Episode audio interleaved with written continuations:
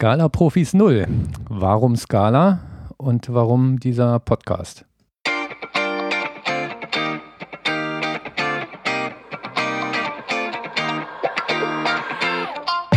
Willkommen bei den Scala Profis, dem Podcast rund um die Programmiersprache Scala mit Neuigkeiten, Know-how und was uns sonst noch so einfällt. Für dich am Mikrofon Benjamin Hagemeister und Sven Wiegand.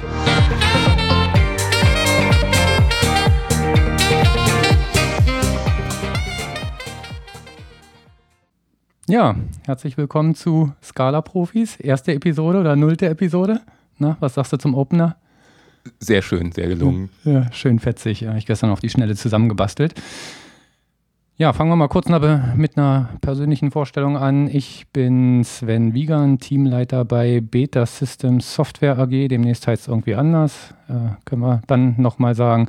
Und leite da zwei Entwicklungsteams, unter anderem eins, das auch mit Scala entwickelt. Ja, mein Name ist Benjamin Hagemeister. Ich bin ebenfalls bei Beta Systems und zwar in genau diesem Team, das mit Scala arbeitet, als äh, Entwickler und Architekt tätig. Ja, genau. Ja, was haben wir in dem Podcast vor? Wissen wir eigentlich selber noch nicht so genau. Irgendwie haben wir nur festgestellt, es gibt keinen Scala-Podcast und da. Zumindest keinen deutschsprachigen. Zumindest keinen deutschsprachigen, genau. Und der einzige englischsprachige, den ich kenne, der ist zumindest von der Audioqualität her nicht so berauschend. Und da dachten wir, die Welt braucht unbedingt einen Scala-Podcast und da braucht sie unbedingt uns. Den Titel sollte man nicht zu ernst nehmen mit Scala-Profis. Ich glaube, das ist ein bisschen vermessen. Ähm, naja, es kommt darauf an, wie man Profi versteht. Wir setzen es beruflich ein, also setzen wir es professionell ein. Insofern sind wir Scala-Profis. Aber du hast schon recht, das ist ein bisschen vermessen. Genau. Und von den beiden hier im Raum befindlichen sind wir die, die am meisten Ahnung haben. Aber mehr sind auch gerade nicht da. Na gut. Und die Domain war einfach zu verlockend, um sie nicht zu nehmen. Ja, wie gesagt, was wir in dem Podcast vorhaben, eigentlich soll es ein bisschen drum gehen, wie im Opener auch schon erwähnt, einmal Neuigkeiten zu Scala, was so von Zeit zu Zeit Neues anfällt. Ähm, Know-how, wenn uns irgendwie was Schlaues einfällt. Ansonsten, wenn wir glauben, dass wir Know-how haben, das wir weitergeben müssen. Genau. Und ansonsten, ja, wenn euch bestimmte Themen interessieren oder sowas, Feedback immer willkommen. Gibt es am Ende nochmal Info zu, wo ihr das ablassen könnt und dann können wir darauf auch ein bisschen eingehen.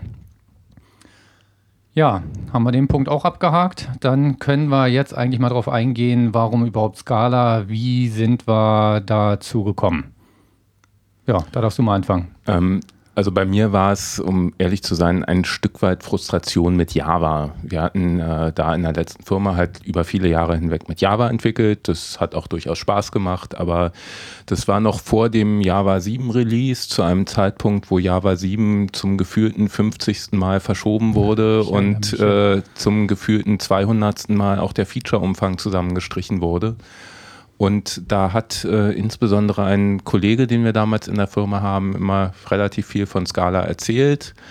Und dann hat auch, war auch, glaube ich, mit im Java Posse Podcast Dick Wall, der immer wieder von Scala Stimmt, erzählt ja. hat. Und ich habe dann irgendwann eben auch mal angefangen, mir das äh, Programming in Scala durchzulesen. Äh, ich kann nicht behaupten, dass ich beim ersten Durchlesen alles verstanden habe, aber es war auf jeden Fall sehr interessant und spannend.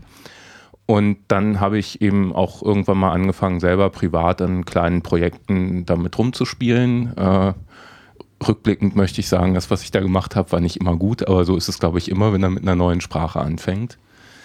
Ja, und in der nächsten Firma haben wir dann in einem neuen Projekt die Gelegenheit genutzt, Scala einzuführen und seitdem darf ich es beruflich machen. Genau ja, dadurch, dass wir in der gleichen Firma waren, war bei mir der Werdegang natürlich ganz ähnlich, auch durch den gleichen Mitarbeiter und den gleichen Podcast initiiert. Auch auf die Podcasts sind wir über den Mitarbeiter gekommen. Und ja, bei mir genau der gleiche Effekt. Das Buch gelesen, beim ersten Mal nur bedingt was verstanden. Wenn er nicht so aus der funktionalen Welt kommt, dann war da doch vieles. Ich weiß noch, ich glaube, Yield habe ich auch beim fünften Mal nicht verstanden, aber das sind einfach Sachen, die man irgendwie anwenden muss. Und wenn er dann erstmal den ersten Code geschrieben hat, die ersten Zeilen waren schmerzhaft, hat man sich äh, gefühlt wie ein blutiger Anfänger. Ja, jede Zeile, allein um eine Funktion zu definieren, äh, musste man erstmal ja immer paralleles Syntax-Sheet offen haben, so ungefähr. Genau, ja, also haben wir dabei den gleichen Background, wie wir zu Scala gekommen sind.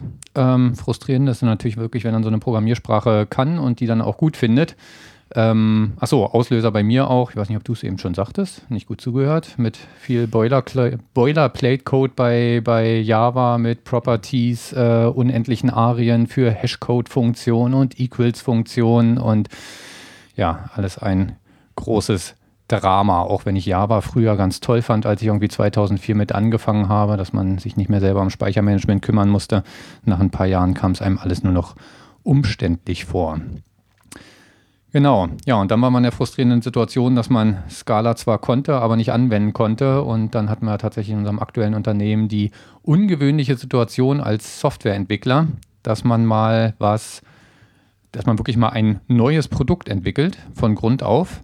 Und ja, da ging es dann daran, dass wir uns überlegt haben, wie wir da Scala einsetzen können. Wie sind wir da damals rangegangen?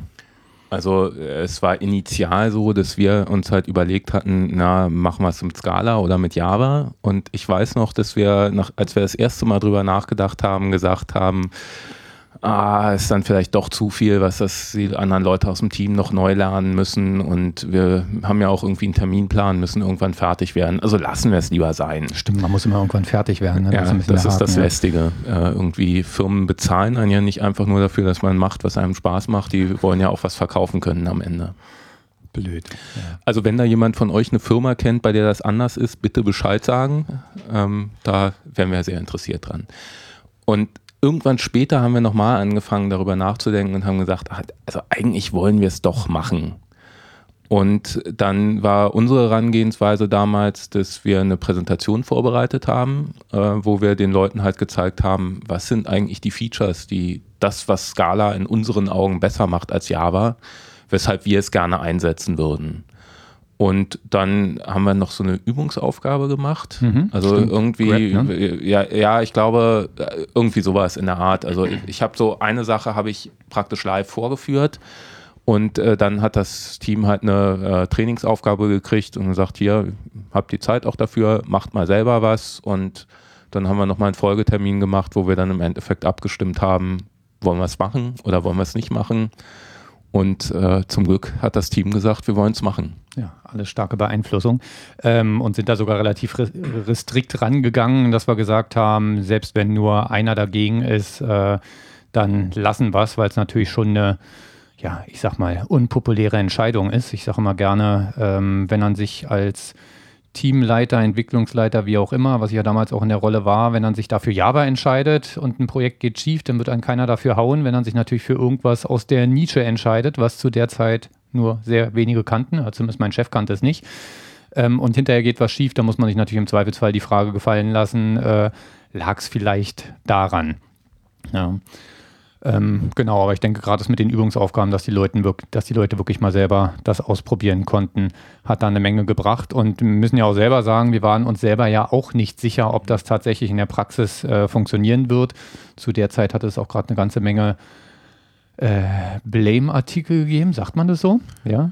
Oh, keine Ahnung, ja. passt schon. Wo immer mal wieder ähm, übelst über Skala hergezogen wurde, kommt ja immer mal von Zeit zu Zeit wieder eine Welle, war lang nichts mehr gewesen, ne? Äh. Ja, ich kann mich jetzt auch nicht so richtig erinnern. Ich bin mal, denk mal, wenn 2.11 rauskommt, dann wird wieder was losgehen 12. wegen 12, ja, ja. natürlich.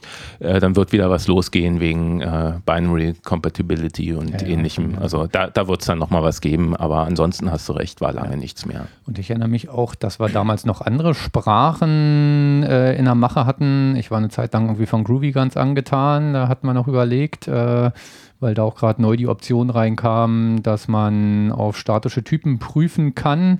Wo wir beide gesagt hatten, das ist schon so ein Kriterium bei uns äh, für eine Sprache. Oh Gott, da treten wir jetzt. Naja, nee, es hören ja nur Leute, die Scala programmieren, also sind es alles welche, die auf statische Typisierung stehen.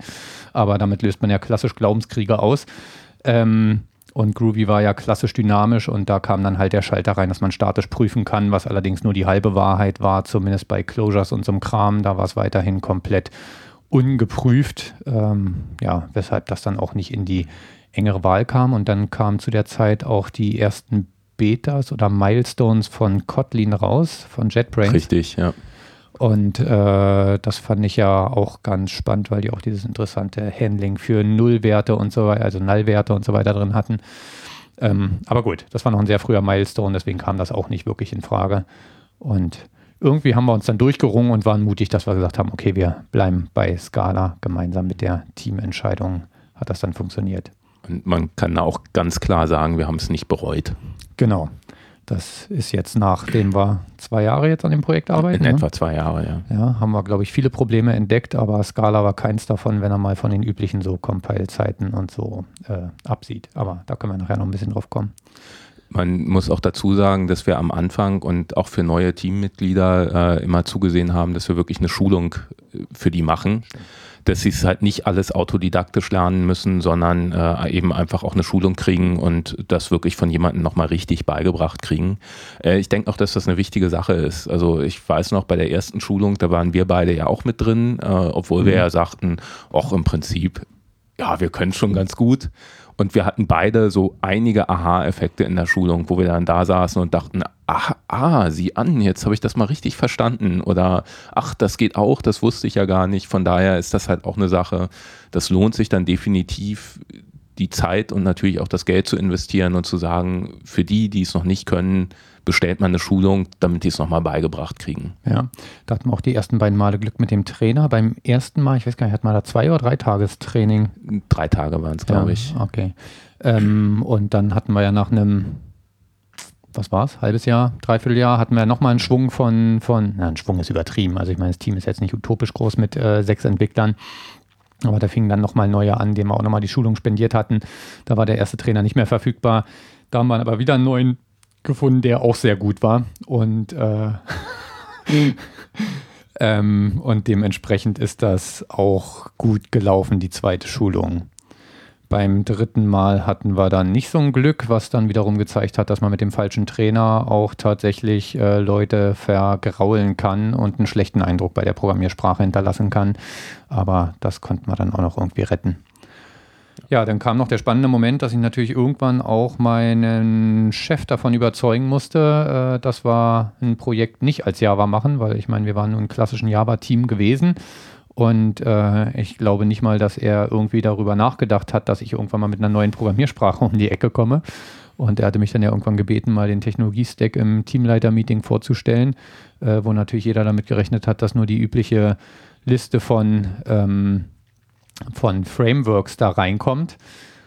Aber die hatte ich auch zu bieten, die übliche Liste von Frameworks. Und dann kam halt an der einen Stelle dann auch der Punkt, ja, und Programmiersprache ist Scala und alle Köpfe drehten sich zu mir. Das war dann schon ein spannender Moment, wo ich auch ordentlich Herzklopfen hatte, weil ich natürlich fest damit gerechnet habe, dass äh, dann auch gefragt wird, was ist denn das und muss denn das sein? Äh, was ist das? Wurde auch gefragt, aber ich hatte schon ein paar Folien parat mit Codebeispielen, wo man einfach mal Java Boilerplate mit äh, Scala gegenüberstellen konnte. Und also mindestens bei diesen Folien muss eigentlich jedem, der irgendwie mit Software zu tun hat, klar sein, was das für Vorteile bringt. Und dass einem das einfach ja eine Menge Code spart an der Stelle. Die Frage, die natürlich häufig gestellt wird, die hattest du auch neulich gerade mal wieder gestellt bekommen bei einer Präsentation, ne, ist, äh, ja, was spart uns das denn an Zeit? Was hattest du da geantwortet? Äh, ich habe so ein bisschen ausweichend geantwortet, denn ganz ehrlich, so eine Frage kann man natürlich nicht wirklich beantworten, so gerade im Rückblick nicht, weil man ja auch den Vergleich nicht hat. Ja, man lässt ja nicht zwei Leute das Projekt in Java entwickeln und zwei andere in Scala und guckt dann, wer ist schneller. Schöne ähm, Idee. Ja, das wäre eine schöne Idee, aber da sind wir wieder beim Problem mit Firmen und Geld verdienen wollen und so. Stimmt. Mhm. Ähm, äh, und gerade, äh, ich habe halt klar gesagt, dass wir am Anfang sicherlich langsamer waren, weil wir halt die Lernkurve hatten, weil wir halt auch die Trainings hatten, dass es eben auch Geld gekostet hat, dass ich aber der festen Überzeugung bin, dass wir inzwischen damit schneller sind. Einfach weil wir weniger Boilerplate-Code äh, schreiben. Den anderen Punkt, den man dann auch berücksichtigen muss, und auch das kann durchaus bei der Einführung von Scala eine sehr interessante Frage sein, äh, wie sieht es denn aus, wenn man eben auch plant, das Team zu vergrößern? Und da kann man halt ganz klar sagen, äh, wenn man halt sowas einsetzt, eine relativ neue Technologie, dass dabei immer auch die Chance besteht, dass man eben gerade auch Leute anlockt, die sehr interessiert an neuen Technologien sind und äh, da halt entsprechende Begeisterung auch für mitbringen. Und äh, ich konnte da halt auch das Beispiel bringen von einem Kollegen im Team, der im Vorstellungsgespräch, als er da saß, sagte, naja, man kann eine Webanwendung auch mit Java entwickeln, dann aber ohne mich. Und äh, den hätten wir halt definitiv nicht gekriegt, wenn wir äh, nicht Scala verwendet hätten. oder anders formuliert, den hätten wir nicht gekriegt, wenn wir Java äh, verwendet hätten. Und von daher kann es eben auch unabhängig von der Performance weitere, weitergehende Vorteile haben. Genau. Ja, was man schon klar sagen muss, ist, dass natürlich deutlich schwieriger ist, Leute zu bekommen oder sagen wir so, ausgebildete Leute zu bekommen. Die Auswahl bei Java-Entwicklern ist natürlich, äh, ja, wahnsinnig hoch. Auf der anderen Seite muss man auch sagen, da tummelt sich natürlich, ich will jetzt niemandem zu nahe treten, aber da tummelt sich natürlich wie immer bei Feldern, wo es sehr viele Leute gibt, tummelt sich auch eine Menge Mittelmaß äh, und auch da drunter rum. Äh, wobei man sagen muss, klar, wir hatten auch unsere, unsere Ausfälle bei den Vorstellungsgesprächen. Ähm, aber man muss schon sagen, die Leute, die sich auf so eine Stelle bewerben, das sind schon meist eher die ambitionierteren Entwickler. Und das ist ja das, was ich immer sage, was ich immer haben will. Den Entwickler aus Leidenschaft, ja ähm, jemand, der das wirklich äh, aus, aus, Spaß macht äh, oder Spaß daran hat, sagen wir es so. Am Ende machen wir es alle dafür, dass wir irgendwie bezahlt werden am Monatsende. Also du meinst Leute, die dann nicht dauernd fluchen, laut fluchen vor dem Rechner sitzen, wie das bei uns oft im Büro der Fall ist? Genau, ich glaube, das ist bei allen so, das macht da keinen Unterschied. Ja. Ähm, aber das hat man da schon gemerkt, dass da schon eine relativ hohe Quote war von, von Leuten, die halt wirklich ambitioniert waren und auch der Entwickler, den du ansprachst, der kam ja nicht mal aus der Scala-Welt, sondern eigentlich kam er aus der Closure-Welt. Ne? Ja, richtig. Also ja. er kam nicht aus der Java-Welt. Ja, ja, ja, genau. Und äh, das war halt das perfekte Beispiel. Und das war auch vorher meine Hoffnung, die ich auch so ein bisschen beim Überzeugungsversuch Versuch meines Chefs mit eingebracht habe, dass ich halt auch gesagt habe, vielleicht haben wir damit Glück und kriegen damit dann schon eher die ambitionierteren. Und ich glaube, bisher hat es auch ganz gut geklappt. Und tatsächlich aus dem Team, was wir jetzt haben, äh, man hat sich natürlich immer mal wieder mit den Einzelnen unterhalten, wie sie zu Scala stehen. Und ich glaube, die Resonanz von denen, die jetzt dran arbeiten, ist durchweg positiv, oder? Ist da einer ja. bei, der irgendwie. Ja. Also äh, man muss äh, ehrlicherweise auch dazu sagen, dass wir ja tatsächlich einen hatten, der bei uns angefangen hat und dann äh, nach, ich glaube, zwei Wochen oder so abgesprungen ist äh, ja. und das auch mit Scala begründet hat. Aber das war in der Hinsicht wirklich der einzige Ausfall, also der einzige, wo wir sagen müssen, gut, da war Scala ein Grund, dass wir ihn nicht gekriegt haben. Ähm, aber ansonsten ist es halt ganz klar so, dass die halt auch alle sehr angetan sind. Klar ist nicht alles super. Äh, da gibt es halt auch bei uns Punkte, die uns nicht so gut gefallen. Und das ist auch bei allen anderen der Fall. Aber im Großen und Ganzen ist es schon so, dass es allen auch Spaß macht und sie das alle gerne machen. Genau, es sind weniger Punkte, die einem nicht gefallen, äh, als bei Java. Da ist der Anteil zumindest bei mir persönlich deutlich höher. Definitiv, bei mir auch. Und was ich schon ein gutes Zeichen finde, ist wirklich, dass man nach zwei Jahren immer noch das Ganze positiv äh, sieht, weil häufig ist es ja bei neuen Technologien, ich kenne es irgendwie von Frameworks, dass man am Anfang total begeistert ist und die versprechen total viel und spätestens nach einem halben Jahr denkt man, meine Güte, eigentlich befasse ich mich hier gerade nur mit irgendwelchen Ausnahmesituationen. Ähm, oder es fühlt sich an wie Ausnahmesituationen, weil all das, was ich machen will, überhaupt nicht berücksichtigt ist vom Framework. Und die Situation hat man bei Scala nicht, sofern man nicht gerade in irgendeinem Compiler-Fehler landet oder sowas und da dann aufgeschmissen ist. Kommt ja auch hin und wieder vor. Kommt hin und wieder vor, ja. Naja. Aber wie gesagt, auch im Resümee somit eine schöne Entscheidung. Vielleicht sollte man noch mal kurz was zu unserem Technologie-Stack sagen, weil der bei uns ja doch relativ speziell ist. Darfst ja. du mal. Ähm, also äh, unser Technologie-Stack ist zum Teil auch so, wie er ist, dadurch, dass wir halt erst gesagt haben, wir bleiben bei Java. Und äh, zu dem Zeitpunkt, als wir noch sagten, wir bleiben bei Java, haben wir uns zum Beispiel für ein Web-Framework entschieden. Da haben wir halt auch wieder durchaus im Team Auswahlverfahren gemacht, haben uns einige angeguckt und ein bisschen mitgearbeitet und haben uns dann am Ende dazu entschieden, Wicked zu verwenden. Ähm, ich bin mir nicht sicher, ob wir die gleiche Entscheidung getroffen hätten, wenn wir uns zu dem Zeitpunkt schon für Scala entschieden hätten. Da hätten wir uns bestimmt noch andere angeguckt, hätten uns vielleicht aber auch für Wicked entschieden. Ja, und äh, das ist eigentlich auch schon so der, der ganz, ganz große Punkt als Programmiersprache Java, als Web-Framework äh, Wicked. Dann haben wir halt noch hm, äh, als ebenfalls Besonderheit, die sich auch aus der Reihenfolge der Entscheidungen ergibt, dass wir als Bildsystem nicht SBT einsetzen, wie das sicherlich ja. die meisten äh, bei einem Scala-Projekt erwarten, sondern wir setzen Gradle ein. Und äh, was haben wir noch an größeren Sachen drin? Wir verwenden Camunda als Workflow-Engine mhm. und äh, JOQ als äh, Framework zum Zugriff auf die Datenbank. Genau, das ist auch ganz spannend. Da haben wir relativ ausführliche Auswertungen gemacht und die verschiedenen auch Scala-Datenbank-Frameworks verglichen, aber da können wir vielleicht mal in einer anderen Episode drauf eingehen. Das ist, glaube ich, ein Thema Richtig. für sich und da haben wir auch unsere wie sagt man, unser Lehrgeld bezahlt, ja, weil die erste Auswahl, die wir da getroffen hatten, die war Mist gewesen mit JOOQ, auch wenn es kostenpflichtig ist für unsere Anwendungsfälle, sind wir da jetzt inzwischen sehr zufrieden. Ja, und das ist mal wieder was, wo man äh, ja doch irgendwie komisch angeguckt wird. Ich weiß nicht, als wir auf den Scala Days waren und wenn man halt erzählt hat, Webanwendung, dann denkt natürlich immer jeder gleich, Scala, Webanwendung, ah, die nutzen Play, ja, was wie gesagt bei uns nicht der Fall ist, sondern es ist Wicked. Zumindest wir beide sind, glaube ich, jetzt keine, sind nicht und werden auch keine großen Wicked-Fanboys äh, werden. Äh, nein, definitiv nicht.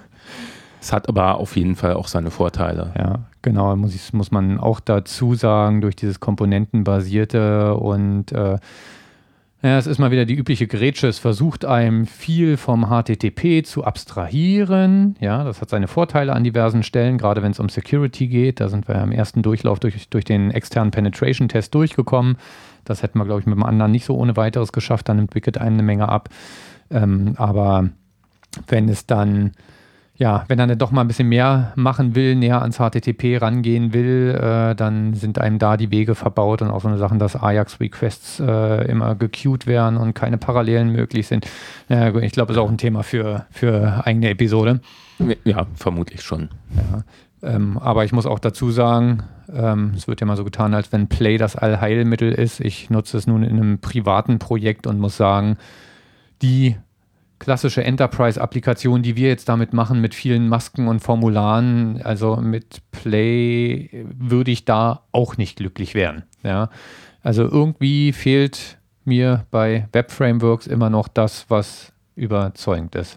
Na, dann wissen wir doch gleich, was wir am Wochenende machen. Ja, genau. Ja. Aber vielleicht hat ja auch einer von unseren bestimmt zukünftig total vielen Hörern äh, da irgendwelche tollen Erfahrungen, die er mit uns teilen möchte. Okay, ja, war jetzt doch ein bisschen länger mit, wie haben wir Scala eingeführt. Ähm, ja, noch was dazu? Äh, vielleicht eine Sache bei der Einführung, die durchaus noch interessant ist. Wir haben es ja gerade selber gesagt, wir verwenden Wicked, also ein typisches Java Web Framework. Äh, wir verwenden Gradle, also ein Bildsystem, was nun sicherlich vor allem im Java-Umfeld eingesetzt wird das ist halt was bei einer, was bei einer äh, Einführung von Scala durchaus interessant ist, dass man halt auf jeden Fall sagen kann, das Know-how, was die Java-Entwickler haben in puncto Frameworks, das ist nicht für die Cuts, das kann man weiter nutzen, weil man all diese Frameworks auch weiter einsetzen kann. Klar ist, man, es lohnt sich dann oft auch zu gucken, gibt es vielleicht ein Scala-Framework, was da noch ein bisschen besser funktioniert oder vielleicht zumindest ein Scala-Wrapper für irgendeine bestimmte Bibliothek. Aber im Prinzip kann man alles das verwenden, was man bei Java kennt und schätzt. Da wird man auch wählerisch mit der Zeit. Ne? Also am Anfang hatte ich auch genau die Einstellung und habe Scala auch genauso beworben, dass ich gesagt habe, ja, super, man kann auch die ganzen Java-Frameworks weiter nutzen. Mir geht es aber inzwischen immer so, wenn ich dann mal nach einer neuen Library suche und äh, dann über irgendwelche Java-Sachen stolper und dann gucke ich mir die API an und denke, oh, ist ja gar nicht funktional und gibt kein Option zurück und gar nicht die Standard-Collections dass man äh, doch dann sehr, sehr lange sucht und versucht noch irgendwie eine Scala-Library zu finden, selbst wenn sie weniger kann, einfach weil, ja, Code-Ästhetik, sage ich nur. Man gewöhnt sich natürlich an gewisse Sachen, die einem dann im Java-Umfeld nicht mehr so gefallen. Und das ist natürlich auch bei Wicked so ein Ding. Ja, das äh, kenne ich auch. Im Zweifelsfall fängt man dann sonst an, äh, ein bisschen Zeit damit zu verschwenden, sich erstmal selber einen Wrapper zu schreiben, um das Ganze noch schöner zu machen was gerade, wenn er ein Framework sucht, um schnell irgendwas zu lösen, nicht, nicht gerade förderlich ist. Nicht ja. das Beste ist, ja. Genau. Ja, und dann vielleicht noch als letzte Technologie, um mir noch einen kleinen äh, Glaubenskrieg mal wieder anzustoßen, ist natürlich die Entwicklungsumgebung. Ja, äh, da sind wir am Anfang zweigleisig aufgestellt gewesen mit äh, IntelliJ und Eclipse. Ähm, Benjamin und ich schon seit Jahren überzeugte IntelliJ-Nutzer. Und ähm, die ehemaligen Eclipse-User haben es dann erstmal mit Eclipse probiert, aber da muss man ganz klar sagen, dass doch der Scala-Support in IntelliJ zumindest Stand vor anderthalb Jahren, sage ich mal, äh, um Längen besser war als in Eclipse, auch wenn es die offizielle Scala-IDE ist. Ähm, da hat es doch einfach sehr, sehr viele Probleme gegeben, auch wenn IntelliJ da auch seine Nachteile hat. Ich denke da nur an unter, rote Unterkringelungen, wo eigentlich der Scala-Compiler alles durchlässt oder genau der umgekehrte Weg. Äh, die IntelliJ sagt, ist alles in Ordnung und der Scala-Compiler meckert. Das sind tatsächlich Sachen, die man bei Eclipse nicht hat, weil da im Hintergrund der echte Compiler angesprochen wird. Aber ansonsten ist IntelliJ da schon die bessere Wahl, was dann, wie gesagt, dazu führte, dass alle Entwickler auf die IntelliJ-Version umgestiegen sind, auch wenn sie die freie Wahl hatten. Nur einen haben wir, der immer noch gerne VI nutzen würde, oder was? Emacs? Ich bringe es immer durcheinander bei dem. Emacs in dem Emacs Fall. in dem Fall, okay. Ähm, man muss natürlich fairerweise dazu sagen, dass unsere letzten echten Gehversuche mit Eclipse und Scala wirklich schon eine ganze Weile zurückliegen. Äh, ich erinnere mich da aber auch an ein Vorstellungsgespräch, was wir hatten mit jemandem, der doch auch sehr begeistert von Scala war, der dann leider sich für eine andere Stelle entschieden hat. Äh, den haben wir gefragt, was er nutzt, weil wir einfach äh, neugierig waren und in seinem Lebenslauf stand, glaube ich, bei Entwicklungsumgebung eben drin IntelliJ, Eclipse, NetBeans und dann meinte er, ja, äh, Eclipse und NetBeans, das muss ich mal anpassen, die muss ich eigentlich rausschmeißen, für mich gibt es nur IntelliJ. Genau. Auch wenn die in den letzten Jahren auch ihre Stabilitätsprobleme und so weiter haben, hatten wir ja gerade wieder bei 15.0 gehabt, aber im Großen und Ganzen bin ich da auch weiterhin sehr zufrieden, was diese Entwicklungsumgebung bietet.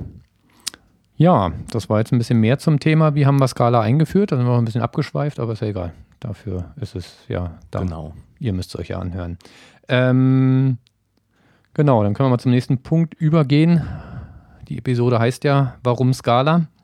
Und da stellt sich natürlich die Frage, ja, warum eigentlich? Was, was gefällt uns daran besser? Falls jetzt irgendjemand, der noch nicht Scala-Nutzer ist, sondern nur drüber nachdenkt, äh, diesen Podcast hört, ähm, damit er dann noch so ein paar Anregungen bekommt. Ich dachte, du sagst was. Ach so, ich, ich dachte, du fängst an. Ja, ja, naja, gut. Also ich meine, klar, funktional äh, kann ich schon mal mit anfangen, was natürlich so ein Schlagwort ist, was mich damals, als ich angefangen habe, mich für Scala zu interessieren, für mich überhaupt kein Schlagwort gewesen wäre, weil ich zu meiner Schande gestehen muss äh, dass ich mit dem Begriff gar nicht ernsthaft was anfangen konnte. Ähm, ja, ich habe schon mal von funktionalen Programmiersprachen gehört, aber was das in der Praxis heißt, bisher hatte das immer einen sehr theoretischen Aspekt für mich, was das in der Praxis heißt und was mir das für Arbeit erspart, gerade so in Verbindung mit Collections, ähm, das war mir damals noch gar nicht so bewusst gewesen. Aber wenn man einmal diesen Code dann gesehen hat, wie man in einer Zeile halt mal aus einer Collection nur noch die wesentlichen Elemente sich rauszieht und die wesentlichen Attribute, also ich sag mal klassisch Map und Filter, ähm, ich kann mir heute schon nicht mehr vorstellen, wie ich sowas jemals in Java gemacht habe, auch wenn Java damit 8 natürlich ein bisschen weiter ist, aber immer noch meilenweit entfernt. Also für mich war damals bei dem ganzen Funktional eigentlich so der Hauptgrund genau das, was du gerade schon so ein bisschen angedeutet hast, so dieses Thema äh, Single Abstract Method Interfaces. Mhm. Nicht so die Klassiker, die man irgendwo so hat, so weiß ich nicht, beim Sortieren. Dann gibt es halt irgendein Interface, das hat die Sort-Methode, wo dann halt Parameter reinkommen und wenn man das dann irgendwo verwenden will, dann musste man halt damals auf jeden Fall noch eine anonyme Klasse, also meist war es eine anonyme, natürlich ja. nicht immer, aber eine anonyme Klasse implementieren. Mit vielen geschweiften und runden Klammern genau. und drei Einrückungsebenen, großartig, sehr gut also lesbar. Also. Sehr, sehr viel Code, äh, wo dann sehr gut versteckt war, irgendwo innen drin die eigentliche Funktion, nämlich das, was äh, das Sortieren macht. Ähm, das ist ja auch mit Java 8 in Java jetzt durchaus ein bisschen besser geworden, insofern, als dass man da halt nicht mehr eine anonyme Klasse implementieren muss, sondern dann halt schon einfach nur den Sortierungscode hinschreiben kann. Aber wenn man eine API entwickelt, muss man halt immer noch dieses Interface entwickeln. Und äh, das ist halt so ein Punkt, wo ich auch nach wie vor sagen muss, dass Scala da besser ist Mhm. Ähm, weil man halt auch das nicht machen kann. Das heißt, Funktionen wirklich einfach auch durch die Gegend reichen in der Parameterliste auch zurückzugeben. Das äh, hat man in Scala doch nach wie vor schneller geschrieben als äh, in Java. Ja, Na, ich würde noch nicht mal sagen, äh, wenn man API-Entwickler ist, äh, sondern man gewöhnt sich ja tatsächlich irgendwann dran, äh, halt wirklich Funktionen als Parameter auch zu nutzen, wenn man die Möglichkeit hat, ja. weil es einem ganz neue Designvarianten ermöglicht. Ja, und ich weiß auch noch, äh, am Anfang hat mir bei der funktionalen Denke diese, diese ganze Rekursion, ja, natürlich hat man das an der Uni auch gelernt und früher auch genutzt, ähm, hat mir diese ganze Rekursion am Anfang schon, äh, ich habe einfach nicht so gedacht. Ja, war für mich eine klare Umstellung gewesen.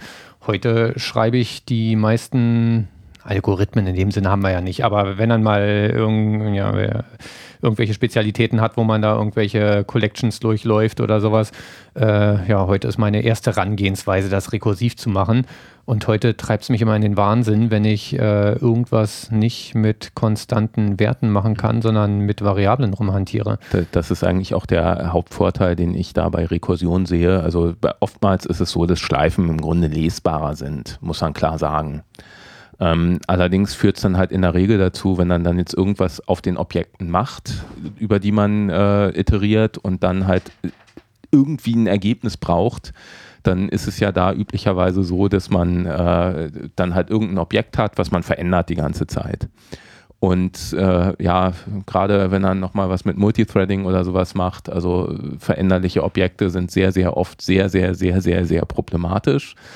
Und ähm, da hilft, hilft einem Rekursion halt immer sehr, sehr viel weiter. Ja, man kann dann halt den aktuellen Wert, äh, gibt man an eine Funktion mit rein, eine rekursive Funktion und äh, kriegt dann halt zurück, äh, gibt dann halt zurück einen veränderten Wert, der wieder an die eigentlich an die Funktion weitergegeben hat in der nächsten Rekursion und kommt, kann so komplett mit unveränderlichen Objekten äh, arbeiten. Klingt jetzt aber wieder total theoretisch.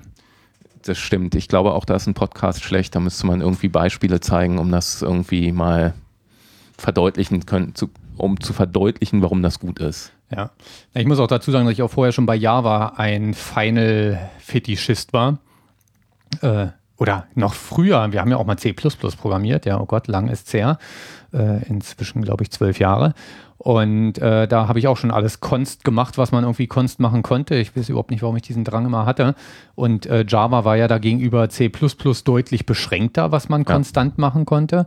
Und ähm, ja, da kam mir Scala natürlich sehr entgegen das ist auch eine der Sachen, die mich am meisten stört, wenn ich irgendwelche Nicht-Scala-Frameworks einsetze. Also was ich halt auch bei, bei Wicked äh, nervig finde, ähm, dass du im Prinzip ja doch wieder mit mutable Objekten arbeitest und das macht am Ende dann doch die Fehlersuche schwieriger, es macht den Code schwieriger zu verstehen, weil man eigentlich immer alle Zeilen durchgehen muss und gucken muss, wo wird jetzt diese Variable noch verändert. Okay, ja, die Entwicklungsumgebung hilft mir dabei, das schneller zu erkennen, aber schön ist es trotzdem nicht. Irgendwie, ich finde dieses äh, mit, mit konstanten Werten arbeiten, das fühlt sich einfach äh, flüssiger und äh, sicherer an. Ja. Und ich meine, bei Java, das Final hilft dir ja nicht mehr, wenn du als Final irgendein Objekt hast, was dann wieder selber Richtig. Felder hat, die man verändern kann. Ja. Also wenn du da eine Hashmap hast, das kannst du das Feld, was die Hashmap enthält, gerne Final machen. Die Hashmap kann ich trotzdem modifizieren. Und ich weiß da auch, dass ich bei Java, also nicht nur im Zusammenhang mit Multithreading, viele, viele Probleme hatte, sondern auch sonst manchmal Situationen hatte, wo ich davor saß und dachte, hm, ich weiß, dieses Feld wird nur genau einmal gesetzt beim Erzeugen des Objekts, aber theoretisch ist es veränderlich. Und hier an der Stelle muss ich mir jetzt Gedanken darüber machen, ob es nicht eventuell in einer zukünftigen Version doch mal verändert wird. Und da muss man schon sagen, äh, also bei funktionalen Programmiersprachen ist ja äh, Immutability irgendwie so ein Credo. Ja, ich bin mir gar nicht sicher, ob es außer Scala funktionale Programmiersprachen gibt, die überhaupt veränderliche Objekte haben. Äh, ich denke, da gibt es durchaus viele, die würden sagen, Scala ist keine, äh, funktionale, keine funktionale Programmiersprache, weil sie immutable hat. Das sind dann vermutlich die gleichen Leute, die sagen, dass Java nicht objektorientiert ist, weil es Static gibt. Genau, ja. Ähm, äh, also äh, von, von daher, ähm, das ist halt schon ein ganz, ganz essentieller Teil von funktionaler Programmiersprache. Äh, etwas, was ich, als ich mit Scala angefangen habe, gar nicht so auf dem Schirm hatte. Mhm. Wo ich schon auch dachte, ach, ist eine super Sache, aber ja, mal gucken, ob ich so viel nutze. Ja, ja, genau. in, inzwischen, ich werde immer ganz nervös, wenn ich irgendwo ein War schreibe. Ja. Dann äh, denke ich immer sofort, das ich, muss anders gehen. Das, das, muss anders gehen, das muss besser gehen. Ähm, manchmal ist es aber tatsächlich praktisch, ein War zu haben. Ja, und auch bei, bei Collections ist ja auch eine der Sachen, die ich schön finde bei Scala, ja, wie du eben sagtest. Äh, hilft mir nichts, wenn ich ein Final habe und da ist eine Hashmap, die ich dann trotzdem anpassen kann. Da muss man sagen, das gleiche Problem habe ich bei Scala natürlich prinzipiell auch. Ja, äh, ich kann Val haben äh, und wenn das Objekt selber mutable ist, dann kann ich es auch anpassen.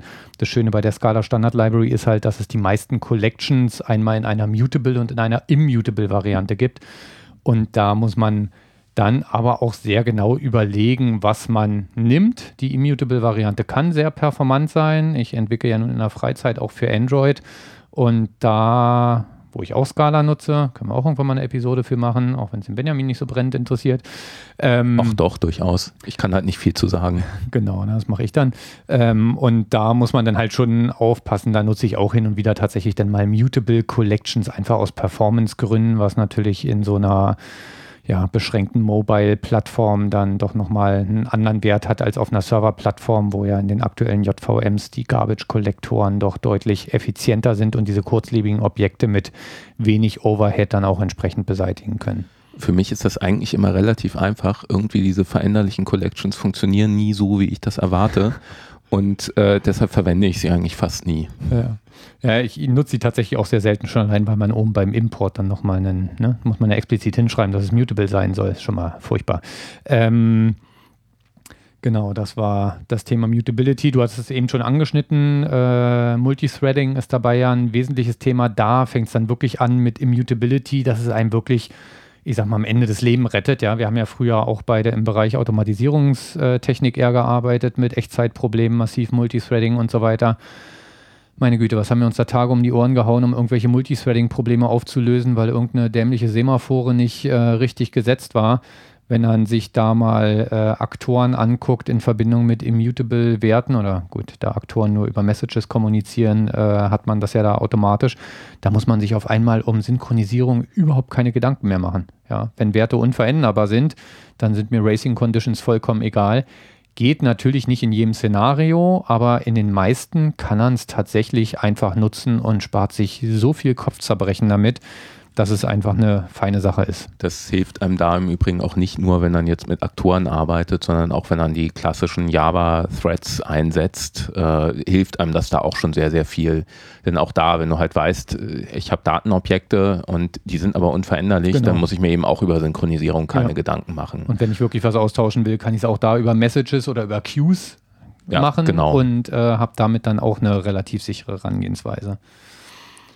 Ja, der zweite Punkt, den ich bei Scala großartig fand, ich war schon damals beim Umstieg von C auf Java, habe ich schon sehr darüber gemeckert, dass mir die Mehrfachvererbung fehlt. Ja, das war natürlich immer ein heikles Thema, weil ja damals immer alle gesagt haben, uh, C hat Mehrfachvererbung, böse. Ja, ähm, aber man konnte darüber einfach viele Sachen so wunderbar schön äh, lösen und elegant lösen, und äh, ja, bei Java, ich meine, wir kennen das alle noch, es gibt halt nur Interfaces, ich darf nur von einer Klasse ableiten, beliebig viele Interfaces implementieren, wodurch ich für Standard-Interfaces keine Standard-Implementierung ernsthaft anbieten kann. Ja, ich meine, die gab es ja in einem JDK auch, aber meistens hat man es dann irgendwie über Delegation gelöst, was dann doch wieder dazu führte, dass ich mir erstmal sämtliche Methoden in meiner Klasse anlegen musste, also überschreiben musste und dann an die Standardimplementierung weiterleiten musste. Ja, das macht mir meine IDE per Mausklick. Das ist ja insgesamt ein großes Argument, wenn man über Java Boilerplate Code spricht. Äh, das generiert mir doch alles die IDE, auch die Equals und Hashcodes und so weiter. Man muss diesen ganzen Mist aber lesen. Weil wenn ich in einem Jahr diesen Code sehe, dann weiß ich nicht, ob da nicht inzwischen jemand manuell dran rumgefrickelt hat, ob das immer noch der Originalcode ist, den die IDE generiert hat. Ähm, insofern ist das leider kein gutes Argument. Und mit Trades bekomme ich eine sehr intelligente Form der Mehrfachvererbung, die viele der Probleme von C ausräumt, viele neue Probleme einführt, würde ich sagen. Ja, auch da bin ich schon häufig genug in Fallen reingetappt. Aber ich kann endlich für Interfaces ähm, Standardimplementierung anbieten. Und ich kann dadurch sehr komfortable, in der Anwendung komfortable Interfaces machen. Ich kann mehrere Varianten einer Methode anbieten, die in dem Trade schon implementiert werden und alle auf eine Basisvariante dieser Methode überführt werden. Und der Implementierer muss nur noch diese eine Basisvariante implementieren. Ja, und dadurch sind Trades im Scala-Umfeld häufig deutlich komfortabler als irgendwelche Interfaces im Java-Umfeld, wo immer hauptsächlich erstmal an die Implementierer des Interfaces gedacht wird, als an die Anwender des Interfaces. Also mein äh, Lieblingsbeispiel an der Stelle sind eigentlich immer äh, so bei Swing-Anwendungen die vielen Event-Listener, mhm. die man da hat. Mhm. Ja, das hatte ich halt auch in der letzten Firma. Dann habe ich irgendwo äh, eine Komponente, die soll auf Maus-Events reagieren, aber auch auf Keyboard-Events. Und bei Swing ist das eigentlich ganz nett. Es gibt immer diese Event-Listener-Interfaces und dann gibt es dazu eine abstrakte, einen abstrakten Adapter, der implementiert alle Funktionen von diesem Interface, aber leer. Genau. Ja. Und dann kann man halt von diesem Adapter eine, äh, ja, leitet man sich eine Klasse ab, überschreibt die Funktion, die einen, die einen interessiert. interessiert ja. Denn gerade beim Mauslistener, ich, ich, weiß nicht mehr, wie viele Funktionen dieses Interface hat, aber es sind sehr viele paar, ja. und die allermeisten braucht man in der Regel nicht. Ja, aber wenn ich dann jetzt in der Situation bin, dass ich eine Komponente habe, in der ich eigentlich zwei, drei dieser Interfaces implementieren will, dann äh, bin ich entweder doch dabei, ganz viele Funktionen da selber zu implementieren und halt als leer zu implementieren oder ich habe dann halt in dieser Komponente eigentlich innere Klassen, die dann jeweils einen von einem dieser Adapter abgeleitet sind und dann die Funktionen, die für mich interessant sind, da eine Funktion von der äußeren Klasse aufrufen. Also das ist dann halt doch einiges an Aufwand. Und in Scala mit Trades, da gibt es dann halt eine Default-Implementierung in dem Trade drin und ich überschreibe, hole mir alle Trades rein, die ich brauche und damit alle Event-Interfaces und, und implementiere dann genau die Funktion, die ich brauche. Genau, nur noch das, was mich interessiert. Ähm, du hattest jetzt neulich gerade gesagt, bei uns, äh, dass wir da auch so ein bisschen in eine Trade-Hölle reingelaufen sind. Also so hattest du es nicht formuliert. Aber. Ja, also äh, man, man muss bei Trades sagen, dass die für den Scala-Compiler nicht so ganz einfach sind. Denn Mehrfachvererbung in der JVM selber gibt es das nicht. Mhm. Das heißt, da müssen sie schon irgendwie ein bisschen Verrenkungen machen, um das dann am Ende hinzukriegen. Und ähm, das ist schon so, dass man klar sagen kann, Trades bremsen den Compiler aus.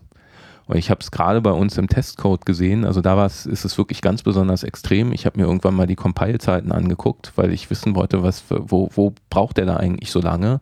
Und stellte dann erstaunt fest, dass vor allem in einem Modul im Test enorm viel Zeit äh, verbraten wird, also enorm viel Compile-Zeit. Mhm allein an der Klassen- und Codemenge kann es nicht liegen. Die ist, äh, also da liegen nicht äh, mehr Klassen, also nicht bedeutend mehr Klassen als im Produktivcode, ist auch nicht bedeutend mehr Code.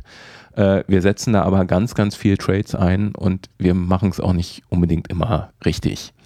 Also da ist es oft so, dass wir dann hingegangen sind und gesagt haben, oh, die Klasse ist jetzt zu groß, na dann schneide ich mal den Teil raus und lager den in den Trade aus und binde den dann ein. Mhm. Und der wird dann gar nicht an verschiedenen Stellen verwendet. Das heißt, Wiederverwendbarkeit ist überhaupt kein Thema. Äh, es ist halt nur ein Trade und für den Compiler macht es trotzdem mehr Arbeit, als wenn es direkt in der Klasse drin wäre. Ja. ja, es ist wie mit vielen neuen Werkzeugen, die man an die Hand bekommt. Ne? Man äh, ist dann am Anfang total begeistert und setzt es dann relativ überschwänglich und auch nicht immer nur noch äh, sinnvoll an. Genau dieser Effekt, den du gerade äh, beschriebst mit, ach, die Klasse ist zu groß, die hat zu viel drin, lager ich meinen Trade aus. Äh, den Effekt kann ich, kenne ich auch. Wenn ich dann aber am Ende einen Trade habe, der auch wieder nur in einer Klasse verwendet wird, dann äh, ist das, glaube ich, auch nicht wirklich ein Gewinn und dann äh, sollte ich mich auch wieder fragen, ob mein Design an der Stelle das äh, Richtige ist. Ja. Nee, aber nichtsdestotrotz ist das ein schönes Feature, was ich auch äh, trotz der Probleme, die du erwähnt hast, nicht mehr missen möchte, ähm, weil es einem einfach enorm viel Arbeit ersparen kann und die Scala, also die Libraries, die wirklich für Scala gemacht sind, da ja in der Regel auch schon äh, viele fertige Sachen entsprechend mitbringen. Ja, ich will es auch nicht missen. Also ist in Summe schon ein sehr, sehr schönes Feature und ganz ehrlich, jedes Feature kann man falsch einsetzen und kriegt dann Probleme. Genau, ja. So, eine Sache, die ich am Anfang überhaupt nicht auf dem Schirm hatte, ähm, die mir am Anfang sogar lästig erschien, beziehungsweise beim ersten Lesen habe ich überhaupt nicht verstanden, als ich das Buch gelesen habe. Option, ja, ist natürlich auch wieder so ein funktionales Ding. Ähm, ja, also wer Scala nicht kennt, bei Option, das ist ein Typ, kann sich vorstellen wie eine Box und entweder ist in der Box was drin oder es ist nichts drin. Das ist im Prinzip das Scala-Pendant für eine Funktion gibt äh, eine Null-Reference zurück oder sie gibt halt ein echtes Objekt zurück. Und ähm, in der Scala-Library gibt man halt an solchen Stellen, wo kein Objekt oder ein Objekt möglich ist, äh, gibt man halt ein Option von einem Objekt zurück. Und dann gibt es darauf wieder entsprechende Funktionen, um halt dann mit diesem Wert umzugehen. Wie gesagt, am Anfang habe ich es nicht verstanden. Am Anfang äh, fand ich es auch furchtbar kompliziert, weil ich auch die funktionalen Methoden noch nicht kannte, wie Pattern Matching, wo gleich auch noch zu kommen. Und ähm, wenn dann das aber einmal damit umgegangen ist und das einmal gelernt hat, ist es einfach großartig. Also seitdem ich Scala nutze, habe ich, glaube ich, ewig keine Null-Pointer-Exceptions mehr gehabt, weil dieser explizite Rückgabewert, der einem sagt, ich gebe hier etwas zurück, pass auf, da kann aber auch nichts drin sein, zwingt mich als Entwickler einfach dazu, mich mit dieser Situation zu beschäftigen. Ja, wird mir eine Referenz zurückgegeben und irgendwo in der Doku steht drin, pass auf, das kann aber auch null sein. Naja, gut, da muss ich ja Doku lesen und wer liest schon äh, Handbücher? Das ist ja was für, äh, ich spreche jetzt nicht weiter. Ähm, Gut, das äh, kann man ja dann in Java, gibt es dann ja auch noch so Annotations, die man dafür nutzen kann, aber da weiß man halt auch nicht, ob sie konsequent genutzt werden, wenn man sich ja. irgendeine Bibliothek reinholt. Und da muss man halt schon klar sagen, im, beim Scala-Umfeld ist die Lage ganz, ganz klar und eindeutig wenn du irgendwo einen Funktionsparameter hast und das ist nicht als Option definiert oder ein Rückgabewert, das ist nicht, der ist nicht als Option definiert, dann weißt du, da kommt was. Und dann weiß ich eben auch, also als Funktionsparameter, wenn das kein Option ist, weiß ich, da darf ich nicht null reingeben. Genau, Damit kann die Funktion nicht umgehen, sondern ich muss den setzen. Und wenn was zurückkommt und das ist kein Option, da weiß ich, da kommt was zurück. Ich muss nicht äh, mir Gedanken darüber machen, ist das vielleicht null oder nicht, das muss man dann nur machen, wenn man äh, dann doch irgendwo eine Java-Bibliothek einsetzt. Ja. Wobei ich beim Schreiben oder beim Aufrufen von Methoden dann manchmal auch lästig finde, dass man immer die, die Werte dann in so ein Sum rein rappen muss. Das sieht im Code einfach wieder nicht so schön aus. Aber nichtsdestotrotz ist es einfach die sauberere Lösung. Ähm, ja, du sagtest eben so schön, bei Java äh, gibt es ja da entsprechende Not-Null-Annotations für und so weiter. Da hat da auch Google sich die Mühe gemacht in den letzten Jahren, die Android-Library äh, komplett auf diese Annotations umzustellen. Da muss man so ein bisschen sagen, seit, ich glaube, seit, gut, seit Java 5 gibt es die Annotations und seit Java 6 äh, scheinen sie alles, was der Sprache fehlt, irgendwie über Annotations zu regeln. Geht natürlich, äh, man setzt dann komplett auf die Tool-Unterstützung, weil zur Laufzeit spielt das ja alles keine Rolle mehr. Ähm, aber ganz ehrlich, inzwischen die Fülle, die man da an Annotations drin hat, die nehmen eine Menge ab, die machen eine Menge magisch äh, und automatisch. Aber schön finde ich das auch nicht mehr zu lesen. Ja, fängt schon auch, na gut, da schweifen wir jetzt schon wieder ab, aber auch so Override Annotation. Ja, ich überschreibe hier eine Methode. Mal abgesehen davon, wie du schon sagtest, sie setzen da auf die Tool-Unterstützung, denn auch zur Compile-Zeit spielt es keine Rolle. Ja. Ja, also ich kann in eine Funktion, wo ein Parameter als not null deklariert ist, kann ich null reingeben. Ja, Den Compiler richtig. stört das nicht. Ja. Und äh, das ist schon ein bisschen absurd, was man da manchmal vorne inzwischen an Annotations vor so einer Methode davor zu stehen hat. Da fand ich damals auch die Konzepte von Kotlin ganz spannend und hat es in der Anfangsphase auch für das bessere Konzept äh, gehalten. Die haben auch eine sehr schöne Art mit äh, Nullwerten umzugehen. Äh, die haben da so einen speziellen Fragezeichen-Operator, würde jetzt wahrscheinlich zu weit gehen.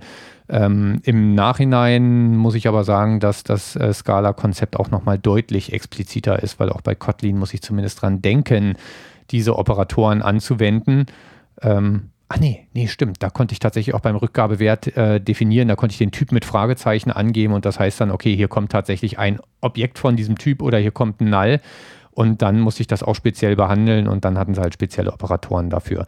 Das war aber eine deutlich spezifischere Lösung. Das finde ich ja gerade bei Scala so elegant. Sie nutzen einfach funktionale Mittel. Das ist ja kein nichts, was in der Sprache integriert ist an der Stelle, sondern es sind einfach nur stinknormale Objekte, die da genutzt werden äh, mit ein paar Tricks, damit das Ganze auch relativ performant äh, funktioniert und jetzt keinen großen Overhead produziert. Ja, aber wie gesagt, das ändert schon die Art der Programmierung wie du eben schon sagtest, auch da sind wir wieder an dem Punkt, das sind dann Sachen, die einen bei einem Java-Framework dann nerven, wenn man äh, halt aus Scala heraus ein Java-Framework äh, nutzt. Dann entdecke ich mich schon immer wieder dabei, dass ich auf einmal anfange, mir ganz dünne Wrapper um dieses Java-Framework zu schreiben, die genau solche Sachen abstrahieren, wo man sich dann natürlich auch wieder fragen muss, ist das jetzt tatsächlich zielführend an der Stelle? Naja. Ja, und da haben wir auch den nahtlosen Übergang zu Pattern-Matching das war auch so ein Thema, als ich es damals gelesen habe. Also es, lustigerweise die Themen, die ich heute cool finde an Scala, ja, die ich liebe, waren alles Sachen, die ich damals überhaupt nicht auf dem Schirm hatte. Da waren es irgendwelche, ich kann es nicht mal mehr sagen, welche Geschichten es waren. Natürlich das ganze funktionales Collection Handling und so weiter.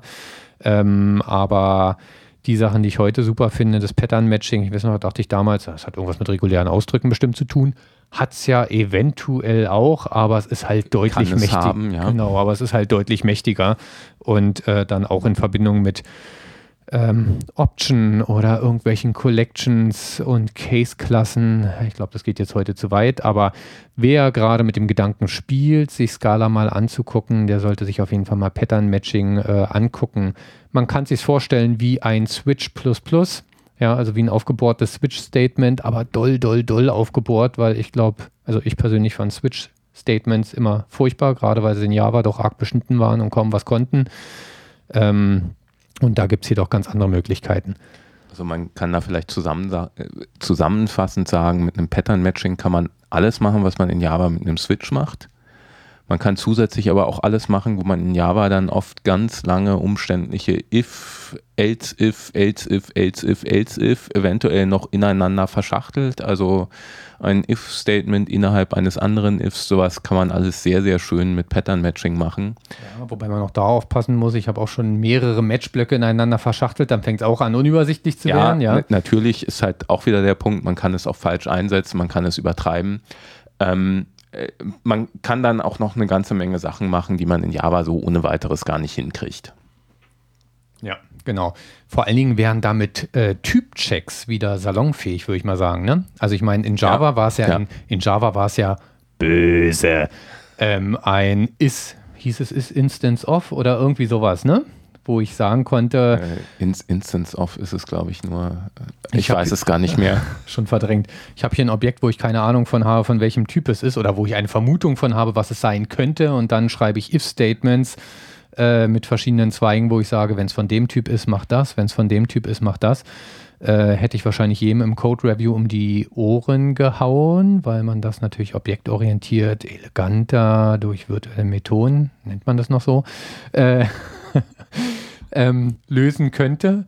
Aber mit Scala wird genau das wieder salonfähig gemacht und äh, da wird ja auch, äh, da gibt es dann auch immer diese Diskussion, soll ich wirklich jede Kleinigkeit tatsächlich über Methodenüberschreibungen lösen oder ist es nicht viel eleganter, die äh, gerade bei einer kleinen Klassenhierarchie, die in sich abgeschlossen ist, die Funktionalität und die Entscheidung in die Basisklasse zu packen und anhand der Typen zu unterscheiden, was ich an der Stelle tue. Ja, sicherlich hat beides seine Vor- und Nachteile. Es gibt kein richtig und kein falsch. Aber bei Java war der Code auch schlicht und einfach hässlich. Ich habe erst ein Is-Instance off gemacht. Und dann gecastet. Und dann habe ich den Mist gecastet. Das sah einfach nicht schön aus. Und das und ist wenn was. Wenn du darauf eine Funktion aufrufen wolltest, musst du auch nochmal Klammern drumherum setzen. Ja, stimmt. Das Casten war ja noch, das ist ja da immer falsch rum. Das haben sie sich ja von C abgeguckt. Ne? So, man, man denkt, ich habe hier das Objekt, das hole ich mir jetzt zurück und jetzt muss ich es casten, um darauf eine Funktion aufzurufen. Und dann muss man mit dem Cursor immer erstmal nach vorne gehen und nochmal Klammern drumherum packen. Das haben sie bei Scala auch besser gelöst, weil da mache ich das Casten hinten dran, nämlich as instance of.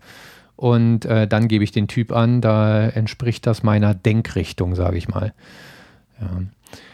Nee, also wie gesagt, Matchblöcke ein feines Thema. Ja, und dann gibt es natürlich noch tausend andere Sachen, wo wir sicherlich auch in den tausend zukünftigen Episoden drauf kommen werden. Ja, also ich möchte vielleicht ein Beispiel bringen. Es sind nämlich auch sehr, sehr viele Kleinigkeiten. Und ein äh, Beispiel, das ist auch gerade eins, wo ich am Anfang dachte, äh, das finde ich aber nicht gut. Und zwar ähm, muss man keinen Return schreiben. Ja, also ich erinnere mich an die Diskussion. Ich, ja, ich fand überall, das schon immer sehr schick über, und du überall das scheiße, da, ja. Überall da, wo man äh, halt irgendwas zurückgibt, äh, muss man keinen Return schreiben. Der letzte Ausdruck ist einfach das, was zurückgegeben wird. Und da hatte ich am Anfang äh, so die Befürchtung, ah, das ist mir nicht explizit genug. Dann habe ich unter Umständen mal die Situation, dass ich irgendwo was zurückgebe, wo ich es eigentlich gar nicht erwarte. Und das ist was, wo ich mich wirklich sehr, sehr schnell dran gewöhnt habe, wo ich dann halt auch sehr, sehr schnell äh, zu dem Schluss gekommen bin, ach, das Return brauche ich nicht. Das ist eigentlich auch nur Boilerplate-Code. Ja, und wenn man es mal genau sieht, muss man auch sagen, dass auch Java da im Grunde nicht ganz konsequent ist. Denn wenn ich jetzt irgendwie eine Zuweisung mache, x ist gleich 5 plus 3, da habe ich hinten auch einen Ausdruck und ich muss nicht schreiben, x ist gleich return 5 plus 3, sondern ich schreibe einfach, x ist gleich 5 plus 3. Und äh, eigentlich gibt es keinen Grund dafür, dass ich an anderen Stellen Return schreiben muss, um explizit zu sagen, äh, das gebe ich zurück. Man kann es machen, wenn man will. Ähm, aber man ich tue es nicht, wenn er einen, und einen Monat Skala geschrieben hat. Richtig, genau. ganz genau. Ja, genau. Das ist insgesamt der Punkt, dass in Skala eigentlich alles eine äh, Expression ist. Ja, was die Programmierung an vielen Stellen deutlich eleganter macht. Zum Beispiel habe ich ja auch in Scala den Fragezeichen-Operator nicht, wovon ich in Java ein großer Fan war, wo ich auch sagen muss, dass ich mir den immer noch zurückwünsche, weil ich ihn kompakter finde als ein If-Statement. Aber in Scala kann ich halt einfach ein normales If-Statement machen und das Ergebnis des If-Statements ist äh, schlicht und einfach ähm, halt äh, ja, das Ergebnis des If-Statements. Ja. Also das, was halt im Innern des If-Statements als letztes Statement steht. Genau. Und dadurch brauche ich den Fragezeichen-Operator nicht mehr, sondern kann da die Zuweisung machen. Und ähm, ja, das zieht sich überall durch und man gewöhnt sich dann halt an diesen Programmierstil und wendet es auch überall an. Irgendwas Schlaues wollte ich dazu gerade noch sagen, aber das habe ich schon wieder vergessen. Doch ein Glas Bier, Bier zu viel. Ja. Also nächstes Mal weniger. Nee. Ähm, genau, das war das Thema Expressions gewesen. Hatte ich gar nicht so auf meiner Liste. Naja, wir können ja auch mal langsam zu den Sachen überleiten. Ne, es ist ja nicht alles rosa-rot und mit Regenbogen und so weiter, sondern tatsächlich. Also Regenbogen vielleicht schon, aber nicht rosa-rot. Genau, tatsächlich gibt es auch bei Scala Sachen, äh, die man dann in der praktischen Anwendung kennenlernt, die einem nicht so gut gefallen. Was ich da auf meinem Spickzettel habe, ist zum Beispiel, ja, ich glaube, das Blame-Thema schlechthin, Bruch der Binärkompatibilität bei Major Releases. Ja, also im Prinzip ist es bei Scala so, immer wenn ein neues ja, ist Major Release, ne? nennt sich das, ja. Also zum Beispiel ja. von 2.9 auf 2.10, wenn ein neues Major Release kommt, dann sind diese Versionen nicht mehr binär kompatibel. Was bedeutet das? Das heißt, dass ich Libraries, die für die, in genau diesem Beispiel, die für die 2.9 kompiliert waren, äh, unter 2.10 nicht mehr nutzen kann. Also das heißt wirklich JAR-Dateien kann ich dann nicht mehr anwenden, ähm, sondern die müssen halt für 2.10 neu gebaut werden. Das ist insofern äh, schwierig, als dass immer, ja, ich meine, man hat ja eine ganze Liste von Libraries in seinem Projekt drin und ich bin dann einfach darauf angewiesen, dass die Library-Anbieter diese Wechsel mitmachen, was dazu führt, dass man nicht schnell auf ein neues Major Release wechseln kann, sondern immer warten muss, bis sein kompletter Library-Baum halt auch wirklich für das neue Major Release verfügbar ist. Und im schlimmsten Fall wird einer davon nicht mehr gepflegt und genau. man muss sich dann überlegen, ersetzt man sie oder holt man sich den Source Code und äh, kompiliert selber für die nächste Version. Also das kann dann halt schon dafür zuführen, dass man da einiges an Aufwand hat. Genau, oder ich bleibe halt auf der alten Scala-Version, aber da die auch nicht lange supported werden, im Unterschied zu, na gut, Java ist da auch ein bisschen restrikter geworden in den letzten Jahren. Ähm, da werden die Releases auch deutlich früher abgekündigt. Aber das ist definitiv ein Punkt, der schmerzhaft sein kann. Ja, wo sind wir derzeit? Skala 210 immer noch. Wir ne? sind immer noch bei 210, ja. Ja, ja. okay. Ähm, wo wir gleich bei der nächsten Überleitung sind. Äh, Skala. Ja, das ist eigentlich ein Gut und ein Böse, sage ich mal. Ja, es ist nicht nur ein Nachteil. Bei Scala sind sie relativ rigoros, was das Abkündigen alter Funktionalitäten angeht. Ja, ich meine, bei Java, da schleppen wir auch heute noch in Version 8 unsere Vektorklasse aus 1.0 rum, die auch seit 1.2, glaube ich, deprecated ist. Ja, wo gesagt wird, soll man nicht mehr nutzen. Ähm, sie ist aber immer noch da, nach inzwischen 15 Jahren. Juhu, sie feiert Geburtstag. Und äh, das ist was, was bei Scala nicht gemacht wird. Da wird üblicherweise, werden die Funktionalitäten, also eine äh, ja, wenn man sich in 2.11 entschieden hat, eine Funktionalität als deprecated zu markieren, weil man sagt, die soll in der Form nicht mehr genutzt werden, dann fliegt die in 2.12 in der Regel auch raus. Ja, das hat seine Vorteile, weil dadurch äh, Scala deutlich weniger alten Kram mit rumschleppt, als das bei Java der Fall ist. Sie haben immer noch genug alten Kram drin, ja, wenn ich da an diese unsägliche XML-Library denke, was ist ein anderes Thema, ähm, die leider auch nicht schön umgesetzt ist.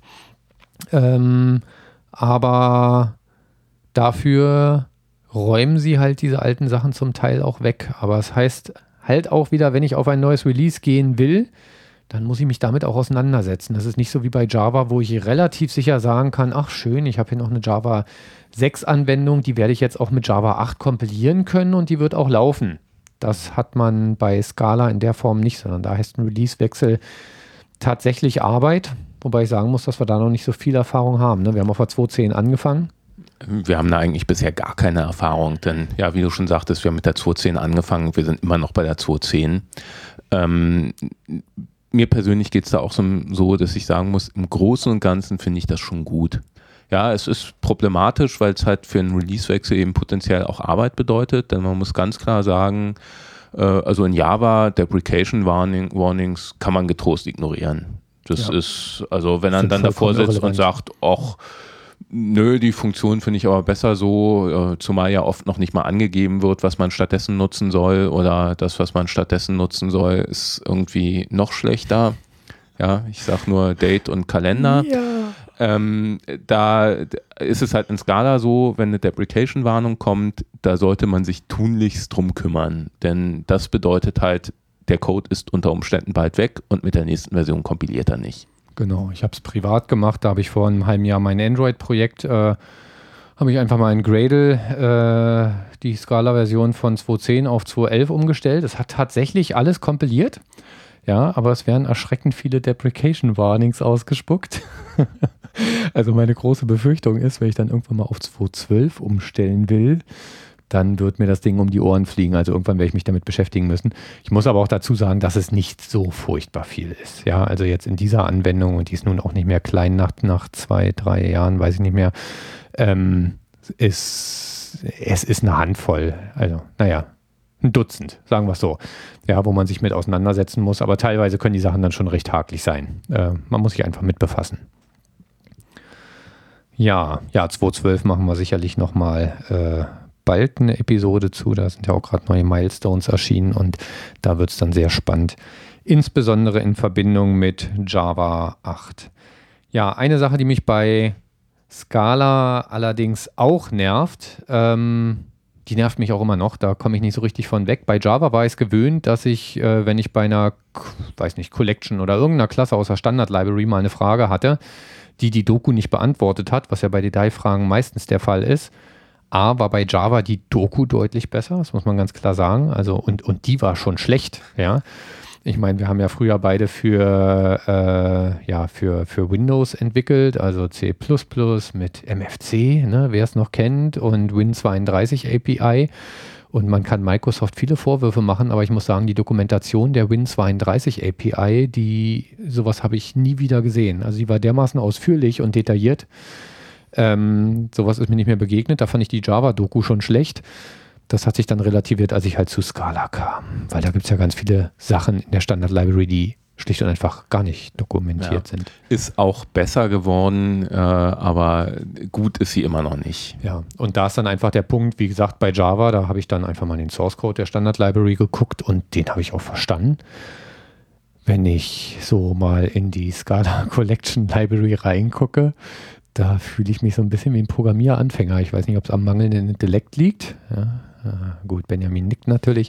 Ähm, aber also ich finde den Code also teilweise echt unverständlich.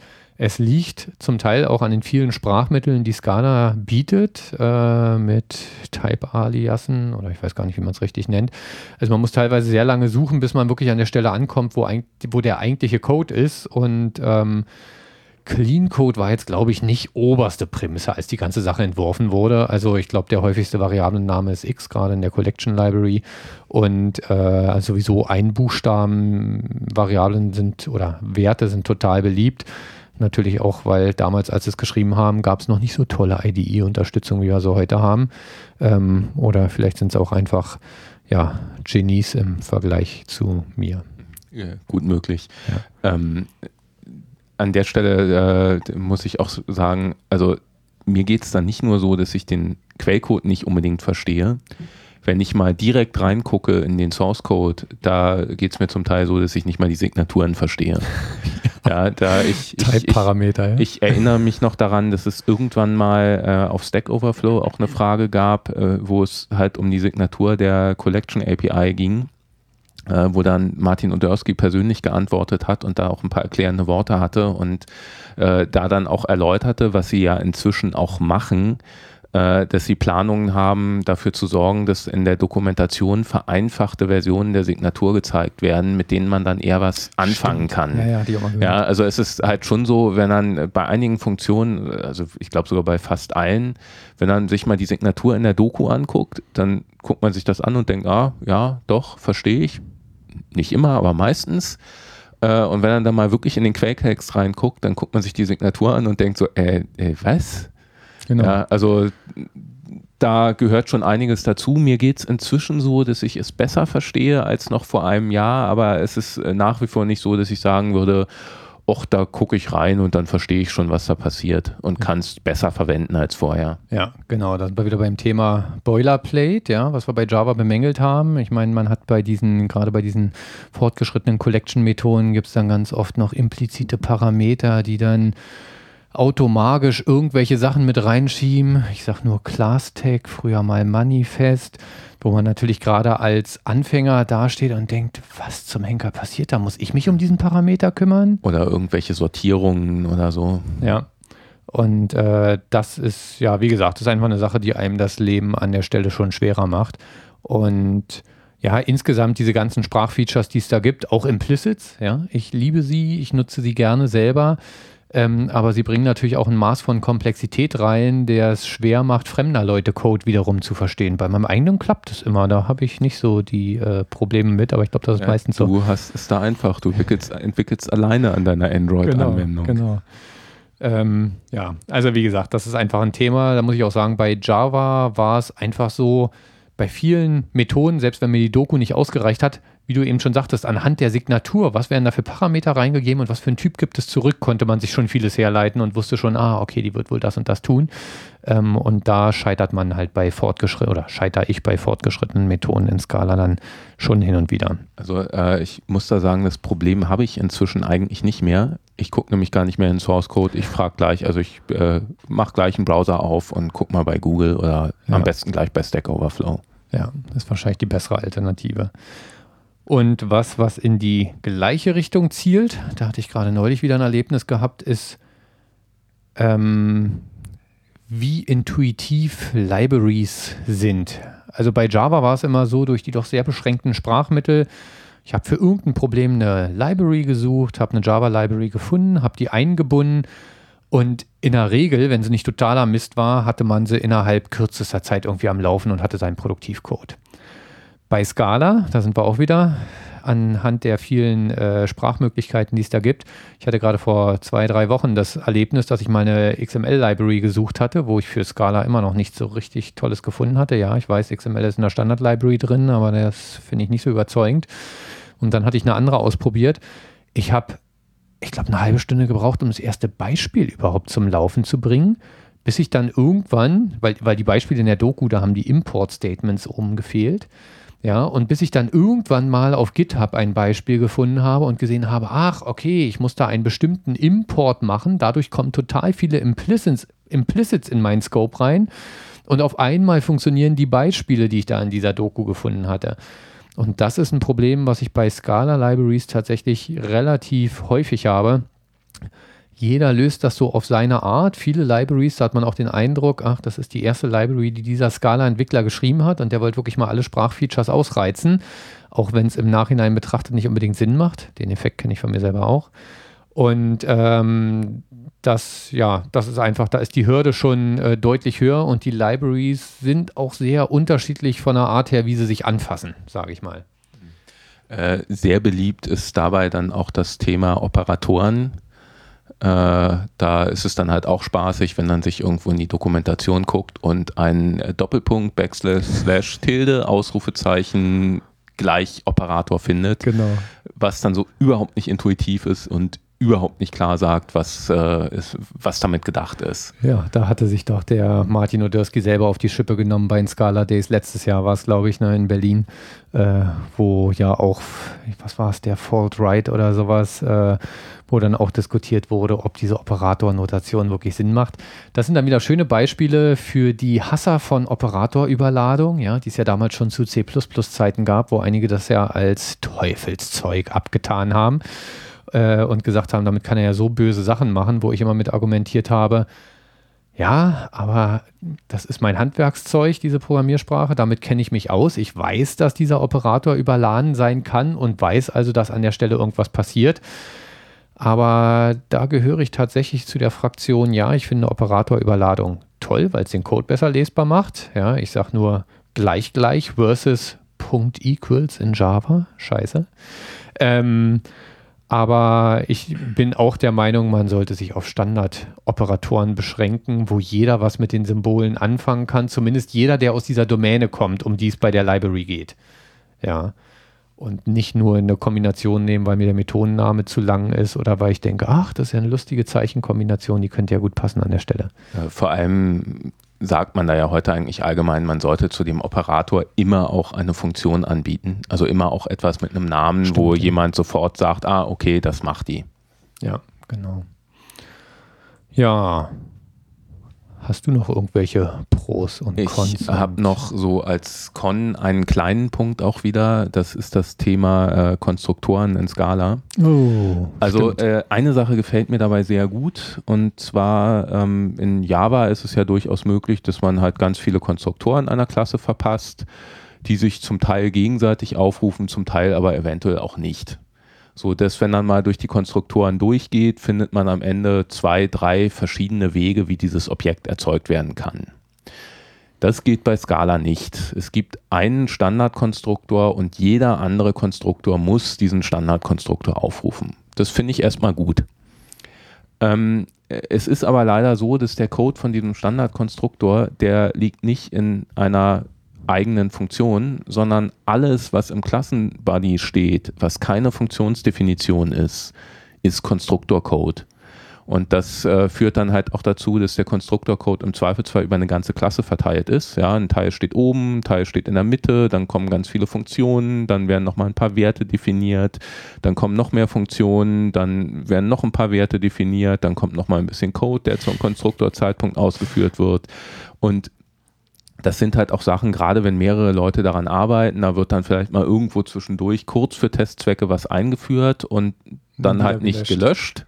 bleibt halt drin und irgendwann geht man da durch und wundert sich über Sachen, die passieren und stellt dann halt fest, na, ich habe nur oben geguckt, weil ich dachte, alles, was Konstruktorcode betrifft, passiert da ja, gefehlt irgendwo zwei Bildschirmseiten weiter unten passierte dann noch ein bisschen was. Das kann auch zu schönen Fehlern führen. So einen hatte ich selber mal gehabt, ja. Was ich ja in Scala sehr liebe, ist, äh, geschweifte Klammern brauche ich nur, wenn meine Methode auch tatsächlich mehrere Zeilen enthält. Äh, ansonsten kann ich das ja sogar auf der gleichen Zeile abhandeln oder zumindest auf der nächsten. Und da hatte ich auch mal eine einzeilige Methode. Und dann habe ich irgendwann später noch eine zweite Zeile hinzugefügt, habe aber äh, nicht gesehen, dass da geschweifte Klammern fehlen. Du kannst dir nicht vorstellen, wie lange ich gesucht habe, um diesen Fehler zu finden, weil die zweite Zeile dieser Methode, die wurde im Konstruktor ausgeführt. Die stand zwar optisch eingerückt wunderbar bei der Methode und beim Draufgucken auf den Code dachte man auch, sie gehört dazu. Aber effektiv wurde sie im Kontext der Methode gar nicht ausgeführt, sondern einmal beim Erzeugen der Klasse. Und äh, das war schon dubios. Also ich will es jetzt nicht verteufeln, das ist genauso das, wie ich einige Coding Conventions kenne, die äh, sagen bei Java, man soll if-Anweisungen immer mit geschweiften Klammern machen, weil es ja sein kann, dass man irgendwann mal eine zweite Zeile hinzufügt und dann kommt man zu einem Fehler, ist alles Geschmackssache. Aber ich mag dann auch den kompakten Code ohne geschweifte Klammern. Aber also diese Konstruktorgeschichte bin ich auch nicht so richtig glücklich mit. Ja. Ja, also wie gesagt, das mit dem Default-Konstruktor finde ich schon gut. Ja, das ist ja, eine super Sache. Ja, Aber ansonsten, also mir geht es inzwischen eigentlich so, dass ich tatsächlich versuche, Konstruktorcode komplett zu vermeiden. Ja. Also irgendwie versuche, das anders äh, abzuhandeln. Im Zweifelsfall, wenn ich doch ein bisschen mehr Logik brauche, ja, dann halt noch ein Companion Object dazu und da in der Apply-Methode die Logik unterzubringen, um dann am Ende nur noch ein Objekt zu erzeugen mit ein paar Feldern. Ähm, aber es ist halt schon so, das ist dann ein Workaround im Zweifelsfall. Ja. ja also eigentlich fände ich es da schon schöner, wenn der Konstruktor auch eine klare Funktion wäre, klar abgetrennt.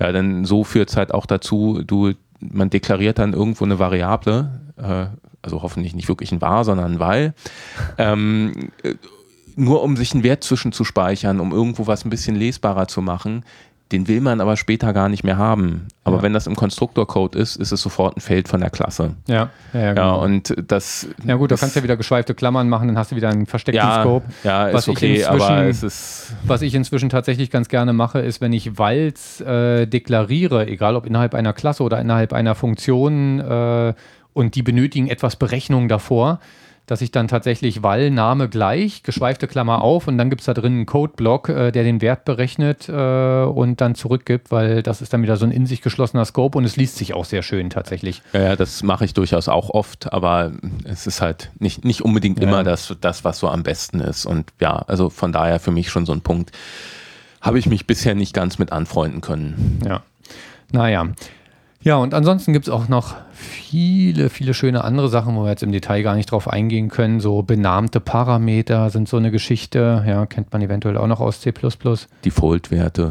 Default-Werte, ja, wobei ich bei beiden Themen benahmte Parameter, Default-Werte sagen muss, dass ich äh, im Nachhinein an einigen Stellen doch enttäuscht bin, weil viele Kombinationen nicht so funktionieren, wie man es sich äh, vorstellen würde, wenn man dann doch mehrere Methodenvarianten hat.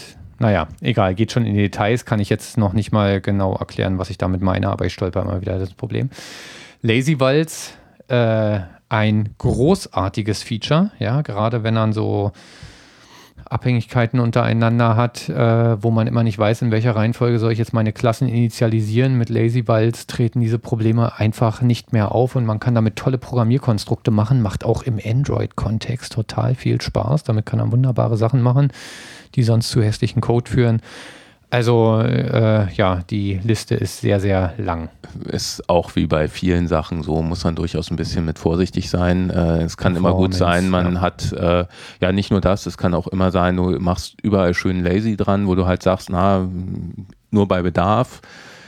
Ja, und dann hast du irgendwo plötzlich ein Weil, das greift auf sowas zu, zack, ist deine ganze Lazy-Kette kaputt, weil alles doch sofort initialisiert wird und das kann dann auch zu äh, Fehlern führen, die man gar nicht so auf den ersten Blick sieht. Ja. ja, aber das gilt halt einfach bei sehr, sehr vielen Features. Äh, man kann sie übertrieben einsetzen, man kann sie falsch einsetzen genau. und dann kann man sich halt das Leben schwer machen und vieles kaputt machen. Ja.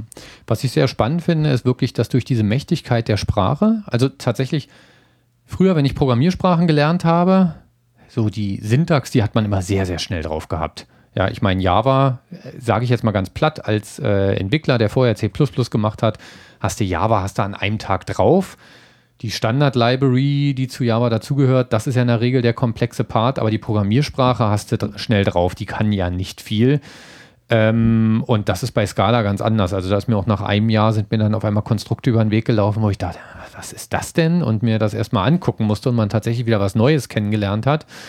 Ähm, was das Tolle ist an dieser Komplexität, nicht nur, dass es einem viele Gestaltungsmöglichkeiten erlaubt und viele Fehlermöglichkeiten, ähm, aber es ermöglicht es, viele Sachen mit Möglichkeit der Sprache zu machen, wo man ansonsten externe Hilfe für braucht. Also Dependency Injection ist so ein klassisches Thema, was ja im Java-Umfeld dann auch gerne durch den Container und wieder natürlich Annotations äh, gelöst wird ähm, und was man halt im Scala-Umfeld einfach sehr elegant dann auch über implizite ähm, Parameter und so weiter machen kann. Wir nutzen ja bei uns Subcut von Dick Wall, ähm, auch ein Scala-Podcaster ähnlich erfolgreich wie wir. Naja, schauen wir mal. Ähm, werden die meisten von euch sicherlich kennen. Nicht übertreiben jetzt. ja, gut, so erfolgreich ist es auch nicht. Ähm, und äh, das ist tatsächlich eine sehr spannende Methode, weil es halt auch einfach ohne Container drumherum und so weiter funktioniert. Also da sind den Ideen kaum Grenzen gesetzt im Scala-Umfeld. Ja. Ja, sind jetzt bei einer Stunde 17 angekommen. Ne? Das ist im Übrigen durchaus auch ein Punkt, der von einigen Leuten an Scala kritisiert wird, dass mhm. es oft halt so viele, viele Wege gibt, äh, ein und dasselbe zu machen. Ähm, mein Gegenbeispiel ist da eigentlich immer das Thema Schleifen in Java. Es gibt for, es gibt while, es gibt do und ganz ehrlich, eigentlich braucht man nicht alle drei. Man kann jede einzelne dieser Varianten äh, durch jede der beiden anderen abbilden. Ja. Das geht. Das macht natürlich trotzdem Sinn, diese drei Varianten zu haben, weil es einfach abhängig von dem, was man macht, äh, die jeweilige Variante einfach lesbarer ist und klarer verständlich. Ja. Ja, also ein Do-While ähm, möchte ich nicht unbedingt durch ein For oder auch nicht durch ein While äh, ablösen. Das ist halt, es sagt schon klar, was passiert. Und das ist halt generell so eine Sache. Äh, es gibt wenn es nur einen Weg gibt, etwas zu machen, dann kann man auch nur diesen einen verwenden, auch wenn der unter Umständen für den Anwendungsfall, den man gerade hat, sehr kompliziert ist oder eigentlich unpraktisch ist oder vielleicht einfach schwer verständlich ist. Wenn man viele Wege hat, dann bedeutet das zwar immer auch, dass ich etwas falsch machen kann, nämlich auf eine Art und Weise machen kann, die dann wieder nicht intuitiv und leicht verständlich ist. Ich habe aber eben auch die Möglichkeit, es leicht verständlich zu machen. Und das ist bei, äh, da hat man bei Scala eben viel mehr Möglichkeiten, Code leicht verständlich zu schreiben als bei Java. Zugegeben auch mehr Möglichkeiten, ihn unverständlich zu schreiben, aber das ist halt wieder der gleich der, der Punkt, den wir schon ein paar Mal hatten. Man kann es falsch anwenden, das kann man aber auch bei Java machen. Ja. Also ich bin mir sicher, dass es mir gelingt, in Java-Code zu schreiben, den außer mir kein Mensch versteht und ich auch nach zwei Tagen nicht mehr verstehe und das geht genauso leicht wie in Scala. Ja. Ja, das ist wie immer Fluch und Segen zugleich. Was tatsächlich in Java leichter ist, ist, ist einen Code hinzukriegen, der übers Team hinweg relativ einheitlich aussieht. Ja, bei Scala merkt man doch sehr, jeder hat seine Präferenzen. Der eine arbeitet lieber mit Map und Filter, der andere nutzt lieber For Loops. Äh, und beide Wege sind für sich genommen richtig, ja, aber du hast immer das Problem oder häufig das Problem, dass dadurch der Code von jedem tatsächlich auch ein bisschen anders aussieht und der andere sich dann natürlich mit dem Lesen da auch schwerer tut. An den Stellen ist es tatsächlich leichter, wenn man eine Programmiersprache hat, die weniger kann, sage ich mal, aber irgendwie mehr Spaß macht es, wenn sie mehr kann. Definitiv. Na, wenn das kein gutes Schlusswort ist, oder? Ja. ja. Okay. Ja, war ein bisschen querbeet einmal durch. Ich würde jetzt gern sagen, die nächsten Episoden wären strukturierter, aber da glaube ich noch nicht dran. Dazu müssten wir uns vorbereiten. Dazu müssten wir uns vorbereiten und das macht ja dann keinen Spaß. Naja gut, ein bisschen vorbereitet haben wir uns. Jetzt wollen wir uns mal nicht schlechter machen, als wir sind, aber ähm, so nach Skript werden wir auch in Zukunft nicht vorgehen. Okay, das war jetzt heute der Rundumschlag. Äh, na, was ist toll bei Scala? Das war auch schön äh, einfach für uns, weil wir uns da wirklich kaum vorbereiten mussten. Bei den nächsten Episoden wird es dann ein bisschen anspruchsvoller. Da muss man dann tatsächlich mal gucken, was gibt es denn jetzt an Neuigkeiten und sich mal gewisse Themen rauspicken. Wie gesagt, wenn euch bestimmte Themen interessieren, dann äh, Feedback und dann kümmern wir uns drum oder auch nicht oder so. Genau. Ja, in dem Sinne, schönen Tag noch oder wie auch immer und bis zum nächsten Mal. Bis zum nächsten Mal.